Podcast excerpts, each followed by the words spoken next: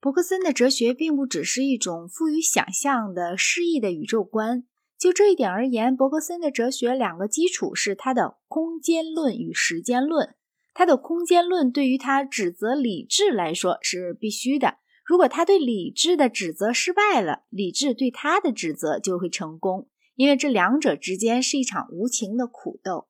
他的时间论对于他证明自由来说是必要的，对于他逃开威廉·詹姆斯所谓的封锁宇宙来说是必要的，对于他所讲的其中不存在任何流动事物的永久流转之说是必要的，对于有关精神与物质的关系，他的全部讲法是必要的。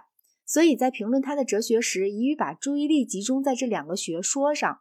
如果这两个学说是对的，任何哲学家也难免的那种细小错误和矛盾倒没有很大关系；而如果这两个学说不对，剩下的就只有应当不从理智根据，而从审美根据来评判的富于想象的叙事诗了。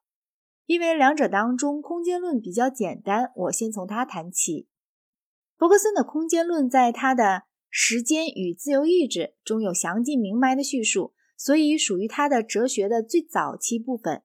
在第一章中，他主张较大和较小暗含着空间的意思，因为他把较大者看成根本是包含较小者的东西。他没有提出支持这种看法的任何理由，无论是好的理由或是坏的理由。他仅仅像是在运用明白的。归谬正法似的高教，仿佛什么在既没有多样性也没有空间的场合下，仍旧可以谈大小似的。一些明显的相反事例，例如快乐与痛苦，给他造成了很大困难。然而他从不怀疑，也从不再审查一下他由之出发的定论。在下一章里，关于数，他主张相同的论点。他说，只要我们一想要想象数。而不仅是想象数码或数目词，我们便不得不求助于有广言的心象。而且，关于数的每一个清晰的观念，都暗含着空间的视觉心象。这两句话足以表明，伯格森并不懂得数是什么，他自己对于数就没有清晰观念。这一点，我打算在下面加以证明。他的以下的定义也表明了这一点。数可以一般的定义成单元集团，或者更确切的说，定义成一与多的综合。在讨论这些说法时，我不得不请读者暂且忍耐一下，去注意一些初看也许显得迂腐气，而其实极为重要的区别。有三件完全不同的东西，伯格森在上面的话里弄混了，即一数适用于种种个别数目的一般概念。二种种个别的数，三种种个别的数对之适用的种种集团。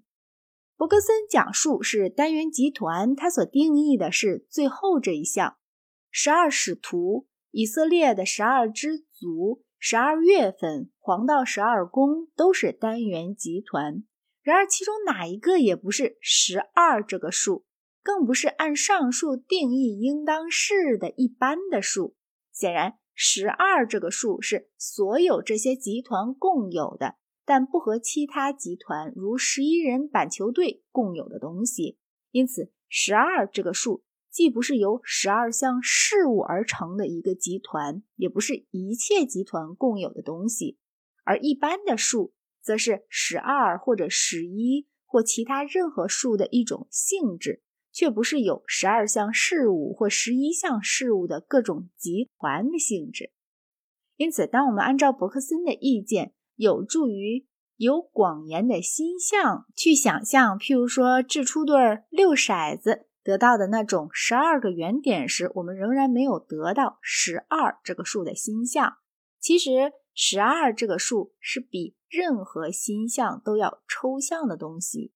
在我们谈得上对十二这个数有所了解之前，我们必须先知道由十二个单元而成的不同集团的共通点，而这一点因为是抽象的，所以是无法在心中描绘的事。